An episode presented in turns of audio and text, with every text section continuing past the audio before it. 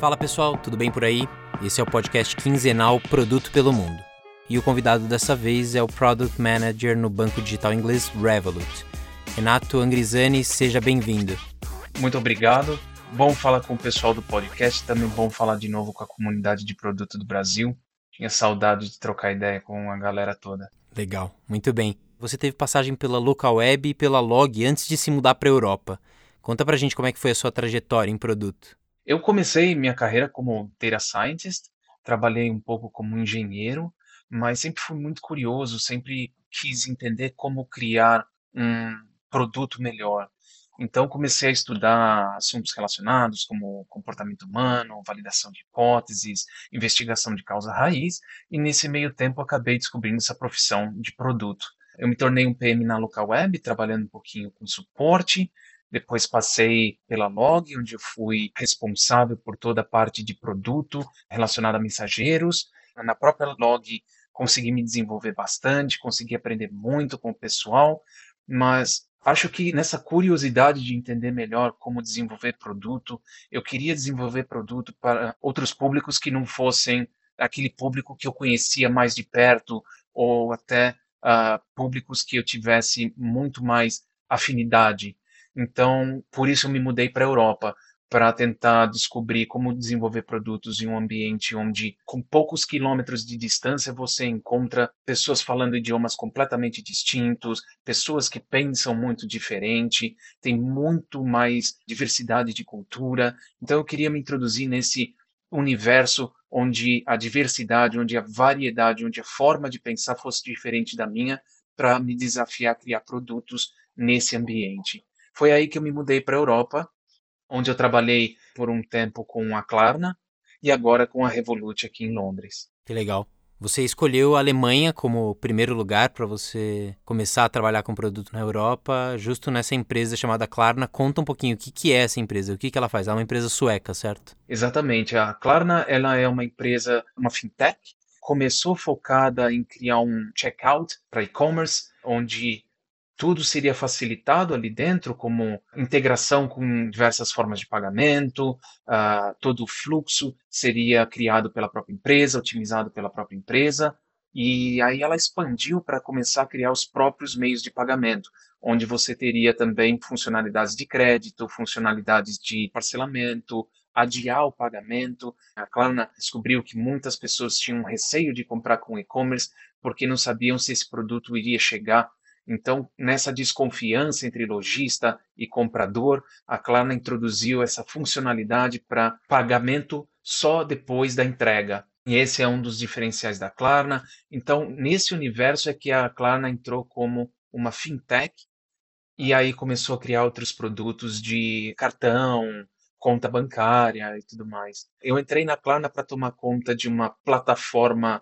de criação de parâmetros para modelos de machine learning focado em data scientist. Então era um desafio de o data scientist começava a criar a sua variável para o seu modelo, experimentava com diversas variáveis, mas isso tudo era feito num ambiente offline e depois ele precisava publicar essas variáveis, esse modelo em produção e ele sempre dependia de engenheiros construindo essas variáveis para ele. E isso fazia com que modelos pudessem levar até dois a quatro meses para chegarem à produção depois de terem sido provados, ou pelo menos da fase inicial de, de validação pelos data scientists. Então, para diminuir muito isso, a gente estava criando uma plataforma para ter esse, essa conexão de experimentação e mundo de produção muito mais rápida, muito mais fluida e conseguir trazer os algoritmos de offline para online em poucas horas.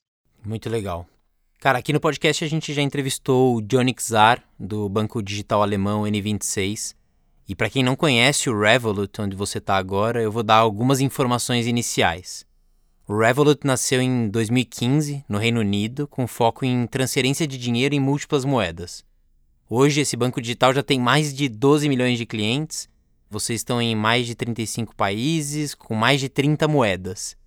Eu tenho conta no Revolut e comparando o serviço com o Monzo N26, que também são digitais e europeus, a quantidade de soluções que o Revolut tem é impressionante. conta corrente, investimentos, criptomoeda, seguros, rewards e até ferramenta de gestão financeira. Conta pra gente mais sobre os desafios e os diferenciais do Revolut.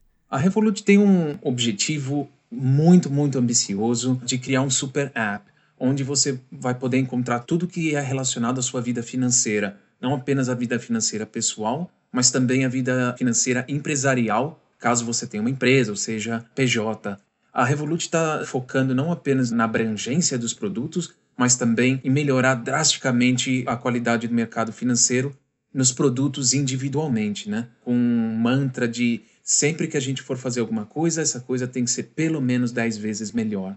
A criação de vários produtos, ela vem justamente alinhada com essa estratégia de criar um super app, onde as pessoas vão poder investir em criptomoeda, commodities como ouro, prata, em stocks, investir desde soluções mais seguras, né, ou investimentos mais seguros, até soluções mais arriscadas, né, investimento de grau mais arriscado. Os desafios que a Revolut enfrenta no dia a dia são muito relacionados à velocidade com que a gente quer crescer e também no fato de que a empresa cresce em todas as dimensões muito rápido. Então, a base de usuários cresce bastante rápido, mas também a gente cresce todos os dias o número de funcionalidades, o número de produto, estamos sempre expandindo para novos países e os times estão crescendo também. E a Revolut ela nasceu já em vários países. Então, quando eu entrei na Revolut, tinha pessoas no meu time trabalhando em Moscou, em São Petersburgo, na Cracóvia, na Polônia e também em Londres. E tem gente de todos os países. Acho que os desafios que a gente mais enfrenta é realmente a nossa sede de crescer e de desenvolver cada vez mais. Porque quando a gente entra em vários países, o tempo todo a gente encontra regulamentações diferentes, o tempo todo a gente encontra culturas diferentes e o produto tem que se adaptar a todas essas regulamentações, as culturas diferentes que a gente encontra, e isso é muito desafiador. Você tem públicos que não se importam com a privacidade dos dados e públicos que simplesmente não toleram qualquer risco com a privacidade de dados. Uhum. Você tem públicos que interpretam funcionalidades no aplicativo de maneira completamente distinta. Pessoas que possuem preferência em como elas lidam com precisar de ajuda falar com suporte completamente distintos. E você também tem regulamentações em diversos países que muitas vezes são até entram até em conflito. A gente tem países que querem que a gente apague os dados de usuários caso eles peçam, e países que a gente não pode de maneira nenhuma perder qualquer tipo de dado. Mesmo que o cliente, por exemplo, mande para a gente uma foto do cartão dele, nós precisamos guardar essa informação de uma forma segura, uhum. ao mesmo tempo não deixar que essa informação vaze nem para pessoas da empresa, nem para usuários. Então, lidar com todas essas regulamentações, lidar com a velocidade de expansão, velocidade de criação de novos produtos e também com essa sede de criar cada vez coisas melhores, acho que torna todo o produto muito mais desafiador, todo o processo de criar produto muito mais desafiador. Sem dúvida. Eu assisti uma entrevista entre o CEO do Revolut, Monzo e N26 juntos em 2017 num evento na Alemanha.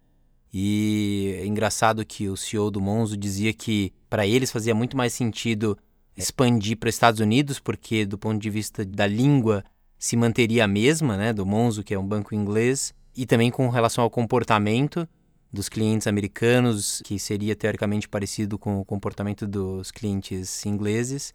Já o CEO do Revolut falou: ah, para a gente é muito tranquilo expandir para todos os lugares, o esforço é muito pequeno. Né? Obviamente que esses pontos que você traz são cruciais, né? porque o esforço não é pequeno, mas ele não é impeditivo. Me parece que não, não é impeditivo, pelo contrário, faz parte da estratégia do Revolut. Cara, eu sei que você é responsável por vários temas por aí. Fala pra gente quais desafios que você recebeu desde que você chegou no Revolut. Eu entrei na Revolut para tomar conta de, das ferramentas internas de suporte, desde comunicação, investigação e resolução de problemas. A Revolut sempre desenvolveu ferramentas próprias para tentar ao máximo aumentar a eficácia, para tentar ao máximo reduzir o tempo que levava para a gente resolver os problemas para os usuários. Então a gente tem a nossa própria ferramenta de chat, nós temos a nossa ferramenta para telefonia e também nós temos a, todas as nossas ferramentas de CRM para comunicação, investigação e resolução de problemas, tudo interno. Até mesmo nossa ferramenta para surveys, ela foi desenvolvida internamente. Legal. Uma ferramenta estilo SurveyMonkeys ou Google Forms. Uhum. Nós temos nossa solução interna também. Então eu entrei para ser responsável por essas ferramentas, focadas em suporte, mas focados nos analistas, Uhum. no usuário interno.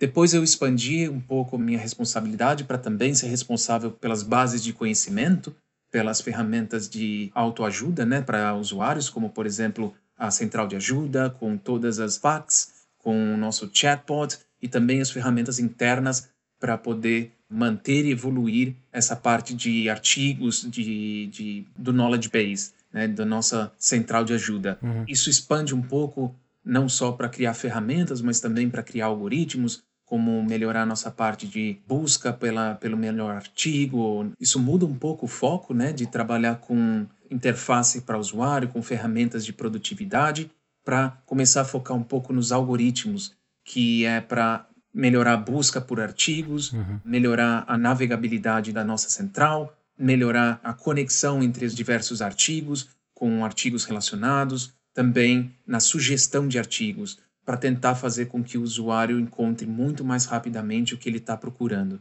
Depois eu fiquei responsável também pela parte de criação de conteúdo e comunicação, canais de comunicação para marketing e também para comunicação de funcionalidades, como e-mails, push notifications e canais internos do próprio aplicativo, com o objetivo de melhorar a comunicação com o cliente. Essas ferramentas são utilizadas pelo time de marketing, pelos times de produto, pelos times de expansão. Todo mundo que quer criar um e-mail, seja ele transacional ou de marketing, criar um push notification ou algum dos conteúdos que a gente oferece dentro do aplicativo, precisa de um lugar para conseguir achar facilmente imagens que sejam de acordo com o conteúdo que ele quer criar, conseguir criar os blocos de conteúdo que ele precisa para melhorar a comunicação. Então, temos animações, temos vídeos, temos imagens, todas elas precisam estar traduzidas para os diversos idiomas, inclusive os blocos de conteúdo a gente precisa traduzir em tempo real para poder mandar para todos os países, independente de idioma. E também fiquei responsável, bem recentemente, pelo website da Revolut, com foco, claro, em conversão. Que legal. E você tinha comentado antes da gente começar a gravar que vocês estão, inclusive, com vagas de PMs para começar a ajudar, inclusive, a assumir parte de todas essas responsabilidades que você tem, né? Exatamente. Eu estou buscando outros PMs para conseguir compartilhar um pouco essa responsabilidade. Antes eu estava como PM diretamente dos times, né? De três ou quatro times. Era muito engenheiro para um PM só. No pico, acho que eu cheguei a 30 engenheiros para lidar sozinho. Então, criar o backlog para muitos produtos simultaneamente, para muitos engenheiros, diversas plataformas, era simplesmente inviável. Uhum. Agora, nós estamos contratando pessoas para conseguir dividir direitinho o escopo de maneira que seja mais rápido de lidar com o escopo. Legal, bacana. Explica pra gente como é que se organizam os times de produto na Revolut. Vocês têm tribes? Quantos times vocês têm? Como é que é essa organização? Eu não faço ideia de quantos times nós temos, mas a gente tem sim o conceito de tribes e temos sim o conceito de squad, não exatamente com esse nome, mas acho que a grande diferença na estrutura da Revolut é que cada PM é de fato o chefe das pessoas que estão dentro do seu time. Hum. Nós temos budget, nós temos liberdade de contratar de acordo com o budget que é alocado para cada área, e a gente se torna realmente de fato o que eles chamam de line manager do engenheiro, do designer, do operations manager, de todo mundo que está no time. E cada PM é sim responsável e tem autonomia para contratar qualquer tipo de skill que precise para aquele time. Todo mundo tem não apenas um line manager, mas também um functional manager. Então, o line manager seria mais ou menos o squad lead ou o tribe lead, enquanto o functional manager seria o chapter lead. Eu sou functional manager de alguns POs e line manager de outros. De alguns POs ou PMs? Tem os dois conceitos lá? Não, uh, nós temos apenas o conceito de POs, mas uh, o PO da Revolut é o PM de todos os outros lugares, é, é simplesmente uma terminologia diferente. Tá bom, entendi. Legal. Agora, essa função de chapter, então é onde está a especialidade e quem faz a gestão da carreira dessas pessoas, afinal de contas, é. Esse chapter lead, que seria o functional manager. O line manager ele é responsável pelo roadmap, responsável pelos objetivos de negócio. Essa é uma outra diferença que na Revolut é bem saliente. O PM ou PO, ele é responsável pelo budget, ele é responsável por todos os KPIs do produto, Uhum. ele tem que fazer a conexão das métricas desde as mais granulares até a métrica de dinheiro de fato. Perfeito. Nós temos uma ferramenta desenvolvida internamente, claro, para gerir as métricas dos times. Então, nessa ferramenta é como se fosse um painel de controle para o time, onde você tem o NPS interno, Uhum. que a gente chama, onde o próprio time responde questionários para dizer quais que são as principais dores do time, quais coisas que estão afetando a produtividade e com quais coisas eles estão satisfeitos e está ajudando bastante. Nós temos nesse mesmo painel de controle todas as métricas dos times, quebrados desde as mais high level, desde as mais alto nível, até as mais granulares. Temos ah, também a estrutura dos times, a gente consegue ver quanto que cada time gasta e quanto cada time traz de retorno para a empresa todos os meses. Então, todas as informações com bugs, problemas de, de fragilidade na segurança das nossas plataformas, tudo está mostrado nesse painel de controle para que o PM tenha uma ferramenta melhor para conseguir ver todos os parâmetros com o qual ele tem que lidar para poder criar o próprio roadmap e priorizar quais que seriam as próximas os próximos projetos, as próximas ações do time. Muito legal. E quais são as práticas de gestão de produto que mais te chamaram a atenção aí no Revolut, principalmente comparando com as experiências que você teve como PM em outras empresas? Acredito que na Revolut é a segunda vez que eu lido com uma fintech, mas algo que é muito forte para a Revolut é a necessidade de lidar com a expansão e também com culturas diversificadas, né? O foco da Revolut é de fato criar um super app que sirva para qualquer país, que sirva para qualquer pessoa em qualquer situação. Então, quando a gente cria um produto, nós temos a responsabilidade de tentar entender todas as culturas que estão utilizando o nosso produto e entender como que elas interpretam cada uma das dos fatores financeiros nas vidas pessoais. Essa necessidade de entender como as pessoas interpretam funcionalidades, como as pessoas interpretam a vida financeira, como elas lidam com o dinheiro, é onde está o diferencial na criação de produto, no processo de criação de produto da Revolut. Então a gente tem muita entrevista, a gente lê muito feedback de usuário, a gente tenta entender cada uma das culturas. Por sorte, a gente tem dentro da própria empresa mais de, de 100 nacionalidades, então para trazer mesmo diversos pontos de vista para cada um dos pedaços da vida financeira de uma pessoa. Eu acho que esse é o grande diferencial. Era exatamente isso que eu queria para minha carreira de produto em termos de desafio. Conseguir trabalhar num time que tivesse esse desafio de entender diversos modelos mentais, diversas formas de interpretar o mesmo assunto e ter que adaptar o produto de forma que consiga ser flexível para todos esses modelos mentais, que consiga ajudar todas as pessoas, não importando como ela interpreta aquele assunto ou como ela interpreta aquele desafio. Legal. Teve alguma entrega de valor que você fez ao longo dessa sua experiência no Revolut que você olhe hoje e diga, putz, isso aqui fez a diferença, ou que você tenha gerado um grande aprendizado a respeito justamente do cliente e do business em que você está inserido? Nas nossas comunicações com os usuários, quando a gente cria conteúdo para e-mails, para push notifications, para nossos canais internos do aplicativo, a gente sempre coloca um conteúdo que seja bastante animado. Nós temos animações, nós temos imagens e nós temos todo o texto. Para a gente, quando a gente lançava uma nova funcionalidade, bastava colocar todo o texto traduzido, mas as imagens poderiam ser todas em inglês, que é o, o idioma universal. A gente tinha uma boa resposta dos usuários, mas a gente começou a perceber que, conversando com algumas pessoas, em alguns países, a média de engajamento com essa comunicação, a partir do momento que a pessoa visualizou, era relativamente mais baixa que o engajamento com, em outros países, com a mesma comunicação. Uhum. Todo o texto da comunicação estava bem localizado, estava bem traduzido, mas a comunicação não tinha a mesma eficácia. Exploramos diversas trocas de uh, texto para tentar adaptar mais à população local, com formas diferentes de falar, com outros argumentos para tentar conquistar a mesma base, mas nada conseguiu fazer as coisas ficarem mais ou menos no mesmo nível. O que a gente percebeu depois foi que as animações estando em inglês faziam com que os usuários não ficassem muito satisfeitos com a nossa comunicação. Então nós tivemos que entender como que construir de forma eficiente comunicações, imagens, todos esses visual assets que a gente criava em diversos idiomas. Uhum. Então, por exemplo, quando comunicávamos novas funcionalidades e a gente mostrava a tela do nosso aplicativo, a gente precisava traduzir essa tela para os diversos idiomas daqueles países. Quando a gente fez essa tradução, as coisas ficaram homogêneas entre os países.